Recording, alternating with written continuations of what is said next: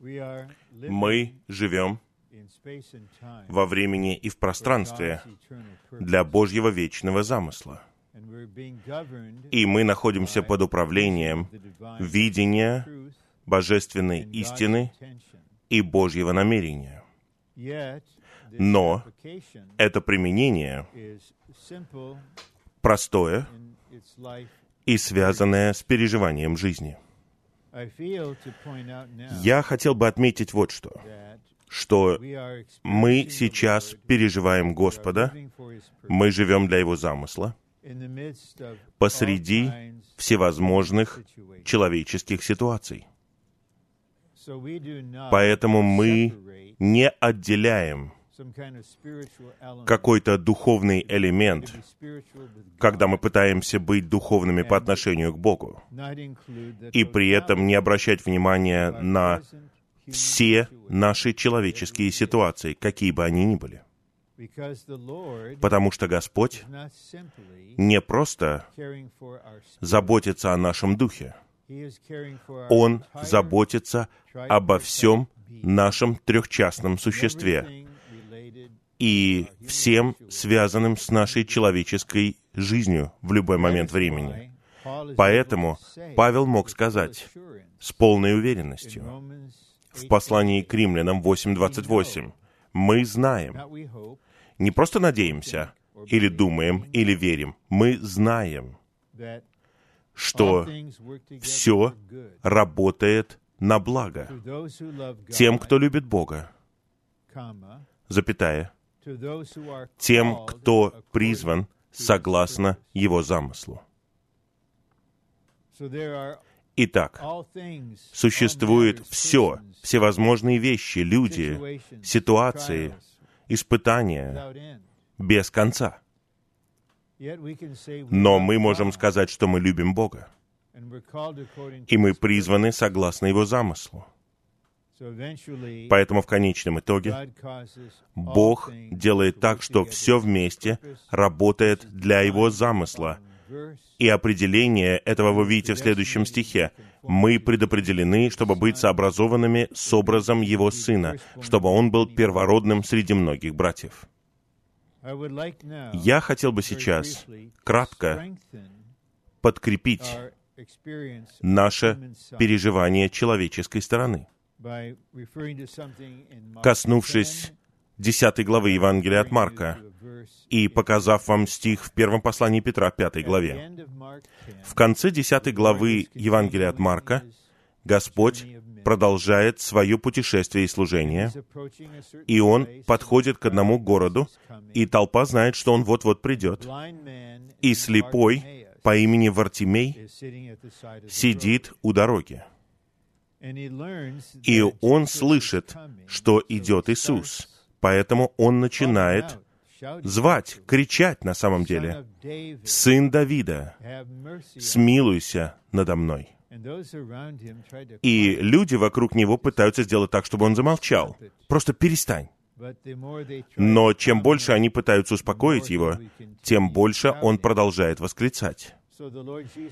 Итак, Господь Иисус останавливается, и кто-то говорит Вартимею, он хочет поговорить с тобой. И Вартимей откликается. И вот самый трогательный момент. Господь задает ему вопрос. Чего ты хочешь, чтобы я сделал для тебя? Что ты хочешь, чтобы я сделал для тебя? Он сказал, и это записано ранее в той же самой главе, «Сын человеческий пришел не для того, чтобы ему послужили, а чтобы послужить. Я пришел, чтобы послужить. И я пришел сюда, чтобы положить свою жизнь ради вашего искупления. И Господь такой же сегодня, когда Он сказал Вартимею, Сейчас Христос как Дух живет в нас. И Он вряд ли скажет это вслух, но внутренне есть это ощущение. Что ты хочешь, чтобы я сделал для тебя? И, возможно, В сердце у вас есть желание, например, «Я хочу быть победителем», «Я хочу созреть в жизни». А возможно, это что-то человеческое, наша человеческая нужда, наше человеческое стремление. Что касается Вартимея, он сказал, «Господь, я хочу прозреть. Я прошу Тебя, исцели мою слепоту, чтобы я видел». Господь все еще служит нам. У брата Ни есть замечательное сообщение на эту тему. Господь служил в своем земном служении, Он служит нам сейчас, Он наш первосвященник, который молится за нас, который служит нам. И согласно повествованию Евангелия от Луки, 12 главе, там есть описание пира в царстве. И туда придут победители, и они возлягут за трапезу. И Господь говорит, «Сын человеческий придет и припояшется, и будет служить им». Будет служить им. Представьте себе.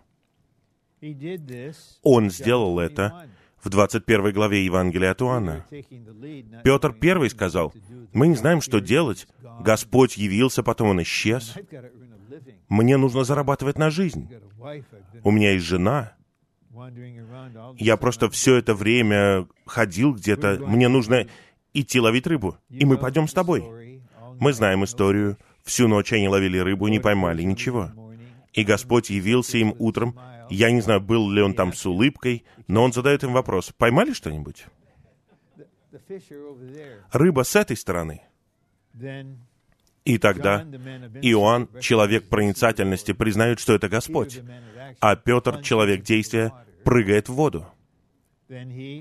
И вытягивают сеть, и там 200 рыб. И Господь говорит, идите, позавтракайте. Я приготовил завтрак для вас. И Он кормит их. Это идет в разрез с нашими религиозными представлениями. Нам нужно, чтобы Господь служил нам. Он хочет служить нам. Именно поэтому глубоко внутри Он задает вам вопрос. Что у тебя в сердце? Что ты хочешь, чтобы я сделал для тебя? Господь, я хочу сдать экзамен по математике. Господь, я хочу поступить вот в эту аспирантуру. Господь, я хочу, чтобы брат влюбился в меня. Просто скажите ему. Благодаря этому человеческому контакту вы открываете свое существо, и Господь нежно и милостиво раздает себя в вас. Затем мы обращаемся к первому посланию Петра. Тема первого послания Петра — это христианская жизнь под Божьим правлением.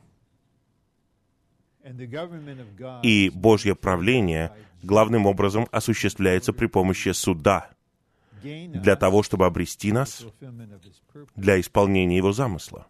И Его правительственное управление начинается с Дома Божьего. Итак, Петр пишет верующим, которые находятся в страданиях, и в пятой главе, примерно в стихе седьмом, он говорит о том, что мы должны возложить все свои беспокойства на Него. Мы, возможно, знакомы с этим. Но вот что он добавляет. «Потому что Его заботит то, что касается вас». Разве это не затрагивает вас? Его заботит. Что его заботит? Не то, чтобы вы просто стали Бога-человеком и чтобы вы стали победителем. Он знает, что вы человек. Он знает вашу ситуацию. Все, что заботит вас, все, что угодно. Если это что-то физическое в вашем теле, или что-то другое, это заботит его. Я уверяю вас, что он сделает, я не имею права говорить. Что он делает, как он делает, почему он ждет, если он ждет, я не знаю. Я не буду как Сафар, который ничего не понимал, давая советы Иову. Я не буду усиливать вашу боль пытаясь объяснить вам что-то. Я не знаю. Но мы соединяем обитающего внутри нас Христа, всевластного Бога и подлинные божественно-человеческие и человеческо-божественные переживания, где бы мы ни были, когда мы соприкасаемся с Ним, в любой момент. А теперь мы переходим ко второму сообщению. В нем есть три положения, которые отталкиваются от предыдущих пунктов. Итак, каждое положение включает то, что было раскрыто раньше и ведет нас дальше. Итак, выражать Бога, двигаться с Богом и представлять Бога. Что касается выражения Бога и представления Бога, мы возвращаемся к первой главе Бытия. В Бытии 1.26 говорится не о том, как Бог сотворил нас, а зачем Он это сделал. И в Бытии 1.26 говорится, «Сделаем человека по нашему образу, согласно нашему подобию. Пусть они владычествуют на земле». Это теперь действие Бога во времени. Он творит нас определенным образом для исполнения Его замысла. Сделаем человека по нашему образу. Мы знаем из послания к Колосинам, первой главы, что Христос — это образ Бога. Мы знаем это из второго послания к Коринфянам 4 главы. Христос — образ Бога. Итак, мы, как люди, сотворены по образу Бога. И этот образ есть Христос для того, чтобы выражать Его. И когда мы выражаем Его, тогда мы способны представлять Его. Когда Савол Тарсянин встретился с Господом, и спросил, «Кто ты, Господь?» Господь ответил, и он сказал, «Что мне делать, Господь?» Он сказал, «Иди в этот город, и тебе будет сказано, что тебе делать. Я тебе не скажу напрямую». И тогда Господь явился обычному брату по имени Анания и дал ему поручение идти к Павлу и что-то сказать ему. И этот брат представлял Господа перед этим новым верующим. Павел должен был усвоить это с самого начала. С одной стороны, ты соприкасаешься с Господом напрямую, и ты образец для всех верующих. У тебя есть непосредственный доступ к Богу. Но с другой стороны, Господь часто будет говорить с нами через членов тела, которые представляют Его. И это может быть любой член. Господь не стал удовлетворять какое-то скрытое честолюбие в Павле и не послал к нему одного из апостолов из Иерусалима. Он мог сказать, «Я теперь верующий, пришлите мне самых лучших». Нет я пошлю тебе обычного человека, потому что ты вот сейчас такой же. Ты обычный человек. Хотя ты будешь апостолом. В конечном итоге Иоанн, когда он писал Откровение, он сказал, «Я, Иоанн, ваш брат, ваш сотоварищ». Он не сказал, «Я, Иоанн, последний оставшийся из двенадцати апостолов». «Я тот, кто, возможно, не умрет». Да, мы уважаем пожилых братьев, но мне так нравится, когда они говорят, «Я просто твой брат, твой товарищ». Поэтому мы хотим рассмотреть эти три вопроса. Выражать Бога, затем двигаться вместе с Богом, потому что мы едины с Ним, и Господь должен двигаться на земле. И когда мы находимся в этом движении, мы должны представлять его и не выражать самих себя. В 1991 году брат Ли, будучи наедине с Господом в своем кабинете однажды, мы не знаем деталей, потому что он скрывал многие переживания. Но он засвидетельствовал ясно, что он был перед Господом. И Господь конкретно показал ему, почему бы не поехать в Россию, в русскоязычный мир. Итак, Господь ясно раскрыл ему свое намерение принести благовестие, принести истину, принести Господне восстановление в русскоязычный мир. И если мы подумаем, Он, всевластный Бог, устроил это, произведя развал Советского Союза. Это то, что никто не мог объяснить. Я учился однажды в аспирантуре, и женщина, пережившая Холокост в Венгрии, прекрасно знакомая с историей интеллектуальной мысли в Европе, преподавала такую тему, и мы пытались понять. Но престол решил, я кладу этому конец. Я разрушу Советский Союз, я открою его, я пошлю туда поток, мы спасем тысячи людей, и мы воздвигнем многие церкви. Это было возвещено брату Ли. И он принес это в общение соработников. Он не сказал, Бог показал мне это, мы это сделаем. Это в духе общения. И это движение отправилось в Россию, начиная с 1991 года. И какое-то чудесное выражение. Брат Билл там был, да, все это время.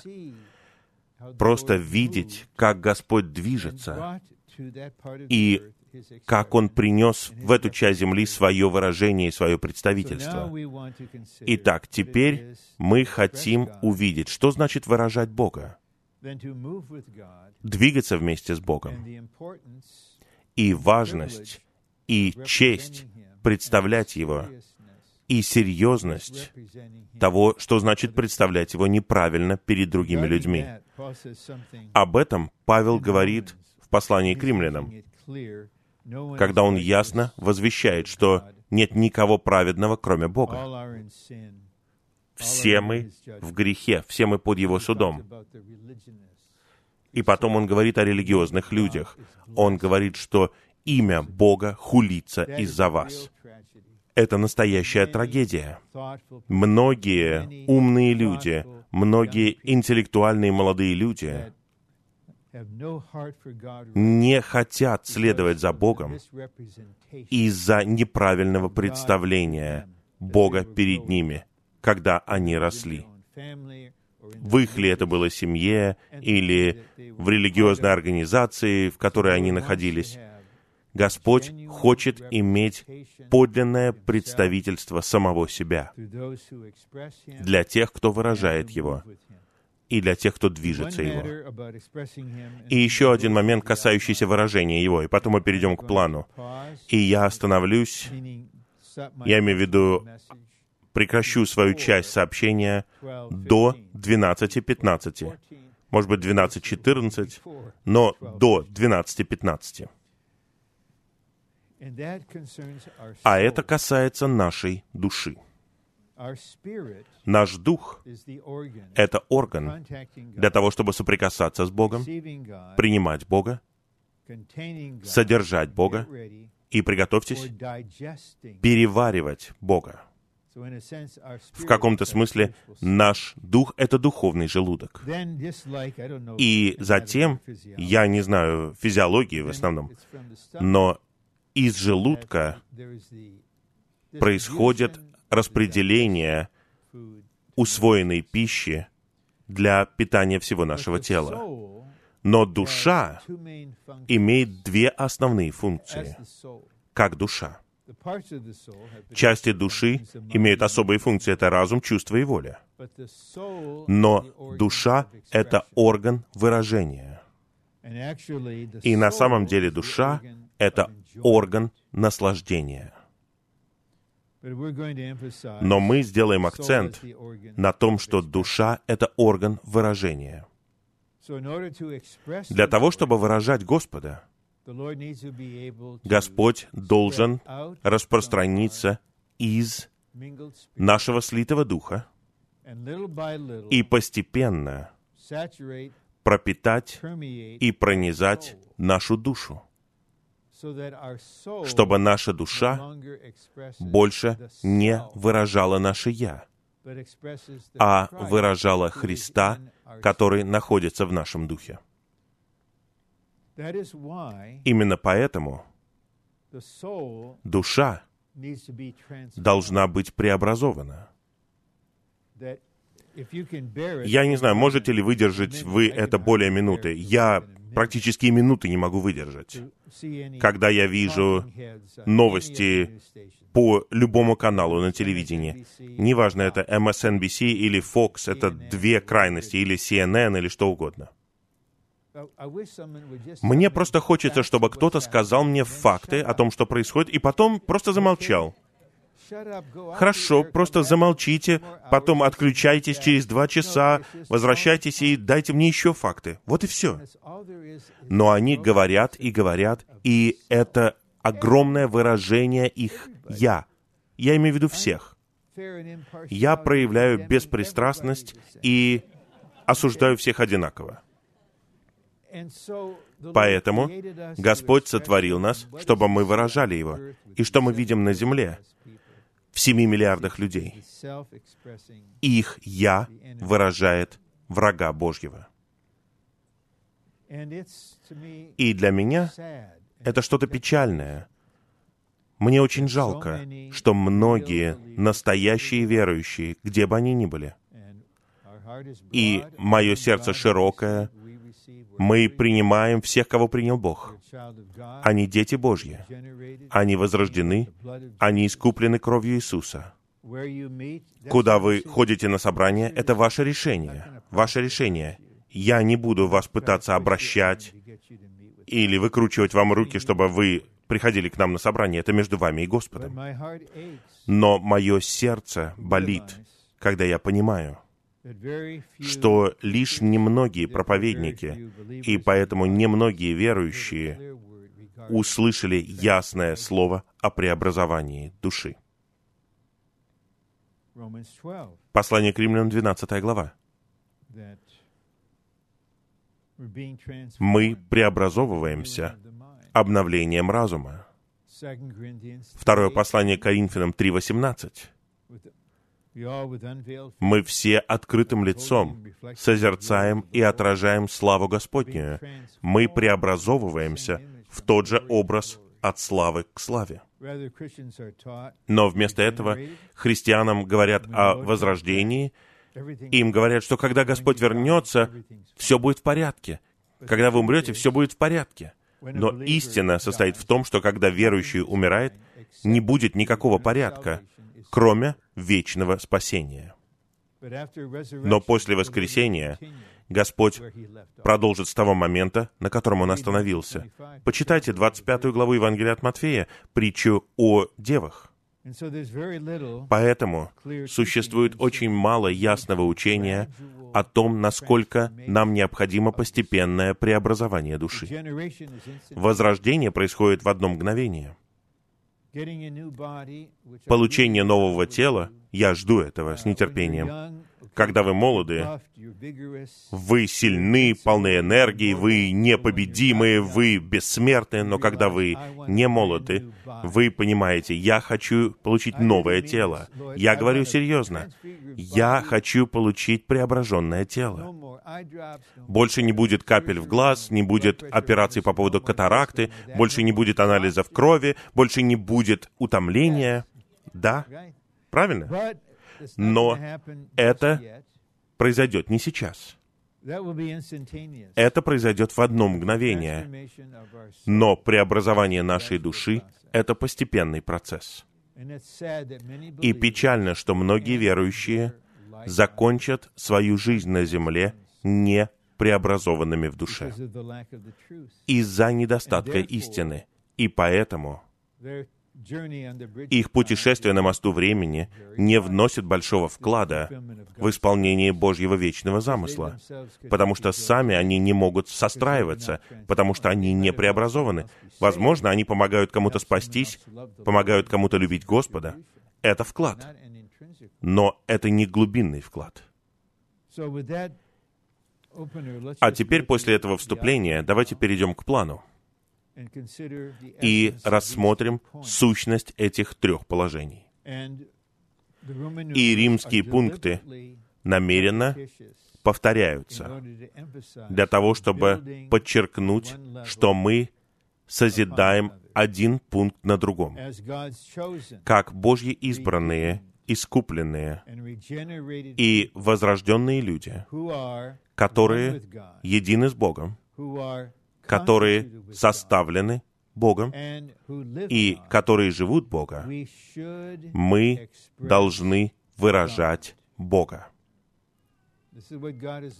Вот чего хочет Бог. Это суть Его вечного замысла — обрести совокупное выражение Его самого в Христе — который сам является воплощением и выражением триединого Бога. И природа этого выражения — это слава. Второе послание Коринфянам 3.18 говорит, «Мы преобразовываемся от славы к славе». Я говорю это снова. Я никогда никому не льщу. Я не политик. Я не дипломат. Я не говорю приятные вещи для того, чтобы вы хорошо обо мне думали или чтобы вам было приятно. Я говорю вам истину. Я был здесь год назад. И вот я приехал сейчас. Очевидно, что в вас больше славы среди вас, чем год назад. Это просто факт. Я не буду никого выделять, вот, когда говорит этот брат или эта сестра, но это так очевидно, что больше славы в вас, чем год назад. Это на самом деле происходит. Итак, Новый Иерусалим. Когда Иоанн увидел его. Я покажу тебе невесту, жену Агнца. И он видит святой город. И первое его качество — то, что он имеет славу Божью. Это Божья цель. Быть выраженным в славе через свою пару, через свою жену. И я не хочу, я очень осторожен, я не хочу касаться тонких вопросов, связанных с супружеской жизнью. Я до какой-то степени понимаю чувства феминисток, я понимаю, что у вас есть основания говорить что-то, но я знаю, что вы заходите слишком далеко, но есть принцип Божьего творения. Жена должна быть едина с мужем и они должны быть вместе одним выражением. Именно так Бог все устроил. Итак, муж должен вести за собой, выражать Господа, а жена, которая едина с мужем в Господе, выражающим Господа, выражает Его. Это попытка проиллюстрировать картину в Откровении 21 главе. Мы станем прекрасной, зрелой парой, для Господа, такой же, как Он по жизни и природе. И Его слава будет сиять из нас. Когда мы будем в новом небе и новой земле, когда мы будем править над народами на новой земле, люди, которые будут жить как Божье изначальное творение. Когда они будут видеть нас, они будут видеть Бога.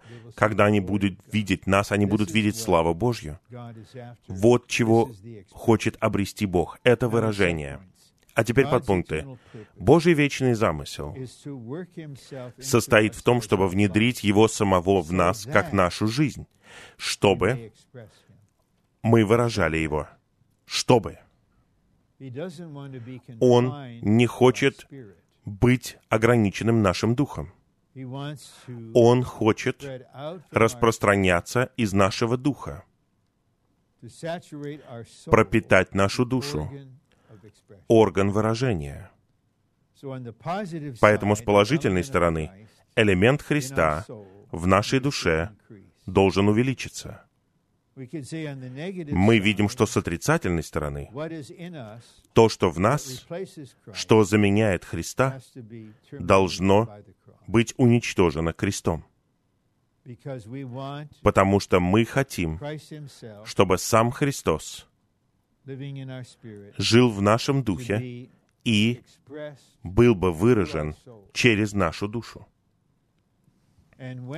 И когда появляется все большее количество верующих, которые едины в триедином Боге, тогда это выражение становится совокупным. Поэтому Павел мог закончить молитву в послании к Ефесянам в третьей главе. Он молился о том, чтобы Христос устроил себе дом в нас, и он говорит, «Ему слава в церкви». И подлинные поместные церкви являются единственным местом, единственным местом на земле, где Бог прославлен. Во всех остальных местах существует примесь. И сейчас я скажу кое-что, что я знаю довольно хорошо, на основании своей собственной истории и на основании воспитательной работы Господа на протяжении десятилетий. Я говорю о словах Господа в седьмой главе Евангелия от Иоанна. «Кто говорит от себя, ищет своей собственной славы». А кто... Затем он говорит о себе. Вот он истинный, он представляет Бога. Поэтому, когда мы учимся пророчествовать в День Господень, мы учимся. Во все большей степени Христос должен выражаться через наше говорение, и в итоге люди будут поражены. Они скажут, Бог выражается через этих обычных людей. Итак, мы в этом процессе все вместе. Это происходит от славы к славе. Сначала это было «надо», это ничто. Это вот единственное слово по-испански, которое я знаю. А потом немного славы, чуть больше славы, и так все и происходит. И Господь должен обрести это до определенной степени в надлежащей практической церковной жизни по всей земле. И тогда Господь сможет восхитить победителей, и они станут невестой, приготовленной для свадебного пира. Б. Господь сотворил человека по своему образу, согласно своему подобию, с целью, чтобы человек был воспроизведением Бога для его выражения. Намерение Бога в Его домостроительстве состоит в том, чтобы раздавать Его в нас, как нашу жизнь и природу, и сделать нас такими же, как Он по жизни и природе, чтобы мы выражали Его. Если говорить точно, люди не могут выражать Бога. У нас есть человеческая жизнь, человеческая природа, и мы можем выражать только человечество, и все. Поэтому на самом деле Бог не ищет выражения посредством людей. Он хочет быть выражен в человечестве и через человечество. Вот чего Он ищет. По мере того, как мы преобразовываемся, в нашей душе. И Господь может сиять через наше человечество. Вот что становится очень драгоценным. Это исполнение того, для чего мы были сотворены. Семь с лишним миллиардов людей на Земле. Кто знает? Почему они сотворены? Кто знает? Что такое человек на самом деле. Это сосуд для содержания Бога, для того, чтобы выражать его и представлять его. А теперь нам необходимо увидеть, что для того, чтобы выражать его, требуется с нашей стороны, чтобы мы наслаждались им, созерцая его. Я хотел бы здесь отметить кое-что. Я говорил о стихе 2 послания Коринфянам 4.6. Бог сказал, «Из тьмы пусть воссияет свет». Он воссиял в наших сердцах, чтобы озарить знание славы Божьей в лице Иисуса Христа. Я подчеркивал, слава Божья в лице Иисуса Христа. А теперь давайте вернемся к 3.18. Мы все с открытым лицом, созерцая и отражая славу Господнюю. Мои братья и сестры, что мы созерцаем? Слава, которую мы созерцаем, это слава Божья в лице Иисуса Христа. У меня нет слов, чтобы описать, как это чудесно. Даже если это минуту или две, когда вы обращаете сердце к Господу, который обитает в вашем духе, и вам не нужно ничего говорить. Вы просто созерцаете славу Господнюю в лице Христа, который живет в вас сейчас. Вы просто смотрите на Него, и Он смотрит на вас. Никто не должен ничего говорить. Просто созерцать и отражать славу Господнюю. Но слава — это не какой-то эфемерный элемент, витающий в воздухе. Это лицо воскрешенного Христа, который находится в вашем духе сейчас. И наше взаимодействие с Ним такое простое. Мы не пытаемся сначала упражнять свой дух. Нет, мы сначала обращаем свое сердце к Господу. И моя основная молитва день за днем. Господь, я обращаю свое сердце к Тебе. Я не знаю, как вы просыпаетесь утром. Может быть, вы просыпаетесь как серна, которая прыгает. Вы полны жизни воскресения, я просыпаюсь, и я с трудом прихожу в себя, и я пытаюсь понять, в каком часовом я поясе на земле. И я не помню ни одного раза, когда я выпрыгивал из кровати как серна, полной жизни воскресения. Мне нужно начинать так же каждое утро. Господь, сейчас я на 55% проснулся, я скорее вертикально нахожусь, нежели горизонтально. Я встал из кровати. Господь, я обращаю свое сердце к Тебе. И, возможно, мне не нужно делать это сейчас здесь, но что касается обучающихся, они любят созерцать себя, обдумывать, вот когда они молятся, они анализируют свою молитву. Вот если они молятся, Господь, я обращаю свое сердце к себе, они задаются вопросом, а действительно ли я обращаю свое сердце к Господу? И я говорю им, хорошо, вам необходима запасная молитва. И вот запасная молитва. Господь, сделай так, чтобы мое сердце обратилось к Тебе. Тогда покрывало снимается, и вы можете созерцать славу Господнюю в обитающем вас Христе. Есть время, когда вы... Вот, вот если брат и сестра, вот брат ухаживал за ней, потом они женаты уже несколько десятилетий, они любят друг друга, иногда они просто сидят, молчат, они просто смотрят друг на друга на выражение лица.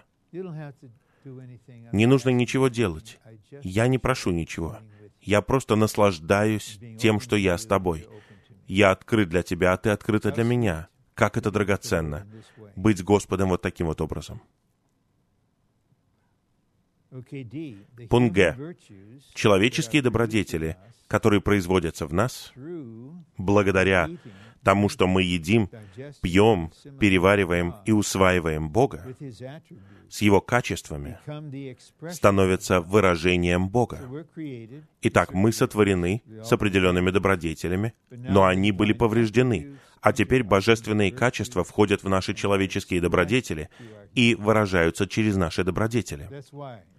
Именно поэтому, будучи прозрачным, я сказал студентам вчера, я, я почувствовал, что они были очень открыты, их существо было открыто, и атмосфера была тихая и открытая, и мне было приятно быть с ними.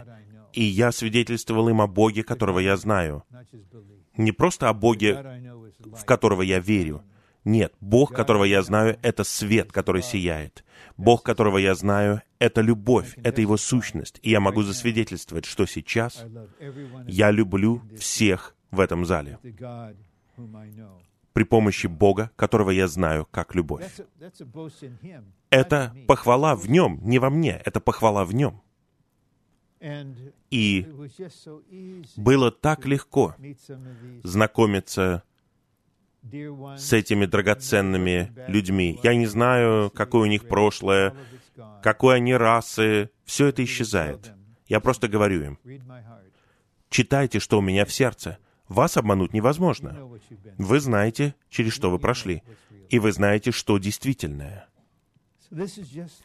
Это Господь, который внедряет себя в нас понемногу и который выражается через наш человеческий элемент. Итак, Бог есть любовь, но Он выражается через человеческую добродетель любви. И это становится чем-то божественно-человеческим, нормальным. И это превосходит все. Видите, я на 60 лет старше этих ребят. Я могу быть им дедушкой. Но для меня это не имеет никакого значения. Потому что если мы касаемся Его и выражаем Его и представляем Его, это происходит в обе стороны. Хотя они моложе, Господь выражается через них, и они освежают меня. Они не понимают этого, но это так и происходит. Итак, применение очень простое. Мы просто говорим, Господь, я открываю свое существо для Тебя. Внедряй себя в меня, пропитывай меня, преобразовывай мою душу для Твоего совокупного выражения. Иногда лучшие молитвы у меня происходят в душе. Это не метод. Я не знаю почему. Может быть, это какой-то психодуховный эффект. Я не знаю. Но иногда я молюсь там, или даже когда я бреюсь, мне нужно быть осторожным, потому что я пью лекарства, разжижающие кровь. Я не хочу пораниться. Но это простые молитвы. Господь, сегодня, сегодня, расти во мне сегодня. Господь, пожалуйста, дай мне сегодняшний рост в жизни. Я был в Австралии, и один брат спросил меня откровенно, а что такое сегодняшний рост в жизни? Я сказал, я не знаю, я понятия не имею. Я просто знаю, что вот так все и происходит. Вот так и происходит. Как вы думаете? Вот вы откроетесь Господу и говорите, «Господь, я хочу, чтобы Ты преобразовал меня», а Он скажет, «Нет, я хочу, чтобы ты остался таким же». Нет, Он так никогда не поступит. Д. Цель Бога в Его домостроительстве состоит в том, чтобы мы были едины с Ним для Его совокупного выражения. Не может быть никакого совокупного выражения, если нет индивидуального выражения. Если в 8 утра мы все в своем «я», мы все в своей плоти, и в 10 часов мы собираемся вместе, и мы теперь собраны вместе, и мы все в своем «я», в своей плоти, мы не можем внезапно стать совокупным выражением Бога. Мы становимся совокупным выражением «я» и плоти. Поэтому существует личная сторона. Но личная сторона предназначена для совокупной. Мы должны быть частью совокупной личности, не индивидуалистично духовными. Два. Как Божьи избранные, искупленные и возрожденные люди, которые едины с Богом, которые составлены Богом, которые живут Бога и которые выражают Бога, мы должны двигаться вместе с Богом. Вот что мы видим в книге Иисуса Навина. Иисус Навин, Господь ясно показал ему, и Моисей ясно показал ему, ты приведешь народ в добрую землю. Ты это сделаешь. И есть движение. И в первой главе книги Иисуса Навина весь народ признал это. Они едины с Иисусом Навиным для движения. Поэтому нам необходимо признавать движение Господа, быть едиными с этим движением, позволять Ему двигаться внутри нас, позволять Ему двигаться через нас, вместе с нами. Когда любящая и ищущая Господа достигла этапа, на котором она стала столпом дыма, это в песне песней, она была духовной, твердой, непоколебимой. Вот Тогда она могла двигаться вместе с Богом. Это продвижение в божественном романе. И поскольку Господь говорит в любви, Он может говорить все, что угодно. И Его любящая не обеспокоена. И Он мог сказать вначале, «О, моя любовь, ты кобылица, ты как египетский жеребец». Она говорит, «Я знаю, я знаю, я полна энергии». Поскольку эта любовь чистая, поэтому вы можете говорить правду кому-то, и они получают снабжение. А позднее он приходит и говорит, «Привет, Лилия». Да. Да, Лилия. Ты становишься лилией, потому что ты полагаешься на Бога. О, твои глаза! Они как глаза голубя. А потом какой-то период молчания, и потом она становится столпом дыма. Но таинственным образом теперь Господь может двигаться вместе с ней, и она становится паланкином, и она несет его в его движении. Все мы участвуем в этом, и Господь определит нашу природу. Б. Великое колесо в первой главе книги Иезекииля — это не просто домостроительство Бога, а также движение домостроительства Божьего. Поэтому Бог хочет двигаться. Он двигался в России, и теперь он движется в Германии. Колесо Божьего домостроительства движется. Есть колесо в колесе. Это что-то таинственное. Он движется в нас, а мы движемся в нем. И скоро святые, которые сейчас собираются в Мюнхене, встанут на почву церкви, и там появится золотой светильник в Мюнхене, где Гитлер начал свою программу в Мюнхене. Там все началось. И теперь Господь обретет там свое свидетельство по всей стране. И в конечном итоге Он обретет Швейцарию. Разве мы не согласны, Билл, с тем, что Швейцарию необходимо восстановить? Все эти города, потом Францию, Италию, все другие страны. Это не кампания, это настоящее движение Господа. В. Богу было необходимо, чтобы дети Израиля взаимодействовали с Ним в Его движении, в Его домостроительстве, как в великом колесе. Поэтому, когда они пошли захватить добрую землю, была война. Жители не уступали. Вся земля принадлежит Господу, и у Него есть право провозгласить это, поэтому необходима координация, и мы захватываем Ерихон. Господу необходимо наше взаимодействие. Мы должны взаимодействовать с Ним, а не начинать что-либо. Это что-то прекрасное. Взаимодействовать с Богом. И это природа нашей молитвы. Мы собираемся вместе, мы ощущаем, что Господь хочет сделать это, и мы взаимодействуем с Ним.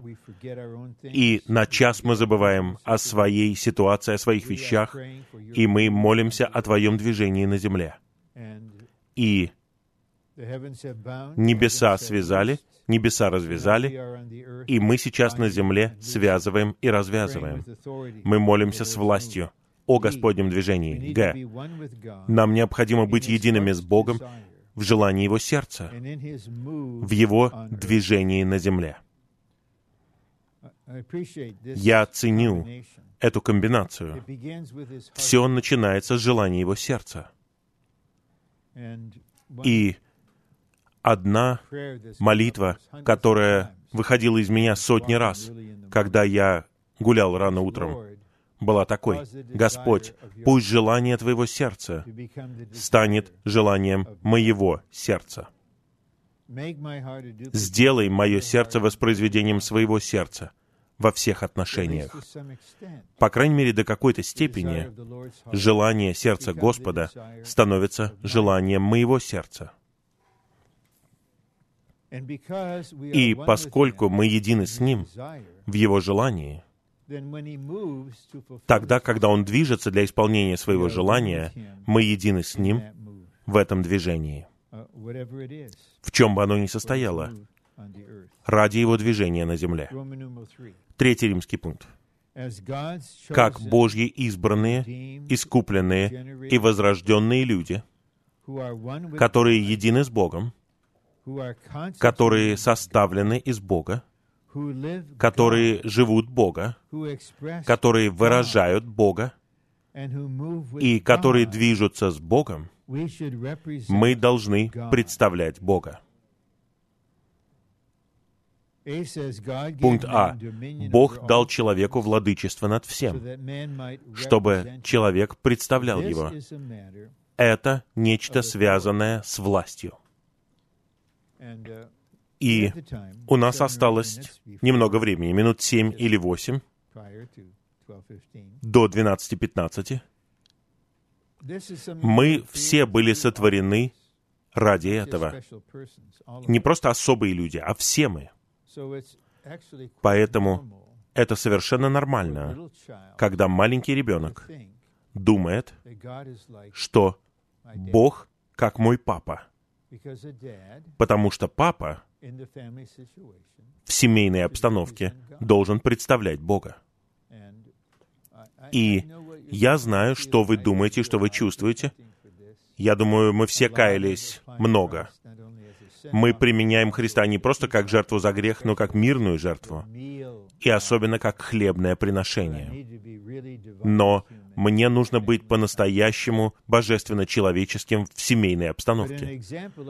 Но пример того, насколько это важно для Бога, показан в числах. Народ жаловался, потому что люди хотели пить. И Бог говорит Моисею, «Говори скале». Скала уже рассечена. Пусть живая вода потечет. Бог говорит Моисею, «Говори скале». И Моисей взял жезл, и он сказал, «Вы бунтари!» и ударил по скале, и потекла вода. Он назвал людей бунтарями. Очень серьезное слово для описания кого-либо. И позднее Бог использовал это слово дважды по отношению к Моисею. «Ты взбунтовался против меня». Ты не осветил меня. Ты создал у народа Израиля впечатление, что я злюсь на них, что я какой-то языческий бог. Я не злился. Они роптали, потому что они хотели пить. Я хотел утолить их жажду. Но ты со своим гневом представил меня неправильно, и ты создал у них впечатление, что я злюсь на них. Это показывает, насколько весомая ответственность лежит на всех, кто является ведущим братом в церкви или в работе. Святые никогда не должны получать от вас неправильное впечатление о том, что Бог чувствует в отношении них. Им в тот момент было необходимо, чтобы Моисей представлял Бога и сказал бы, «Господь знает, почему вы ропщите, потому что вы хотите пить, и Он хочет позаботиться о вашей жажде, поэтому здесь есть скала, и мне нужно сделать одно, просто говорить скале, и я буду говорить скале, и потечет река. Какое это прекрасное представление Бога было бы. Но независимо, вы знаете, я скромно говорю, сотни, тысячи неудач я потерпел. Представляете, если мы терпим одну неудачу в день, я 52 года в восстановлении. Я не преувеличиваю. Уже тысячи, тысячи. Но кто ограничит неудачи одной в день. Но при этом я не разочарован, и я не расстраиваюсь из-за Божьей милости, из-за Его верности, из-за того, что Он не бросает меня, не бросает вас, Он продолжает снабжать нас, озаряет нас, помогает нам понять нашу ситуацию, чтобы мы зависели от Него во все большей степени, и в конечном итоге Он обретет свое надлежащее представительство во всех нас. Все мы имеем недостатки, поэтому у нас есть Искупитель, поэтому Христос является действительностью приношений, поэтому Христос ходатайствует за нас сейчас, поэтому Он преподносит нам небо сейчас, поэтому Он пасет нас сейчас. Он не забывает нас, он обретет славную церковь, не имеющую ни пятна, ни морщины, ничего-либо подобного. И это включает в себя всех нас. Поэтому мы должны увидеть это положение, но не так, как враг использует это и приводит нас в отчаяние. Нет, мы отвергаем его обвинения, мы противостоим им при помощи крови Агнца, и мы получаем снабжение от Господа и представляем Его. Для того, чтобы представлять Бога с властью, мы должны выражать Его в жизни. Сначала идет выражение, затем представление. Оно проявляется естественным образом. Поскольку у Аарона была жизнь воскресения, чтобы выражать Бога, у него была власть представлять Бога. Это пустивший почки жезла Аарона. Это огромная ошибка, когда кто-либо пытается представлять власть Бога, выражая свое «я». Итак, нам необходимо преобразовываться, и когда мы будем преобразованы, мы будем царствовать в жизни и будем представлять Господа. В. Надлежащий путь работы для Бога значит представлять Бога. Итак, пусть Господь покроет этих святых. Это положительное утверждение. Брат Ли знал, кого посылать в русскоязычный мир. Они поехали в 1991 году. Моя функция другая, поэтому я начал ездить туда в 1998 году с другой целью. И было совершенно ясно, что все эти верные братья действительно представляли Господа, перед русскоязычными людьми. Они выражали его, представляли его, и результат был замечательным. Эти братья были едины с братом Ли, который представлял Бога, и брат Ли передал им свое чувство, что они должны поехать. Он не просто повелел им поехать, он выразил свое чувство, которое было чувство Господа, они признали это и поехали. И поскольку было выражение, также было и представление. И мы увидим это по всей земле.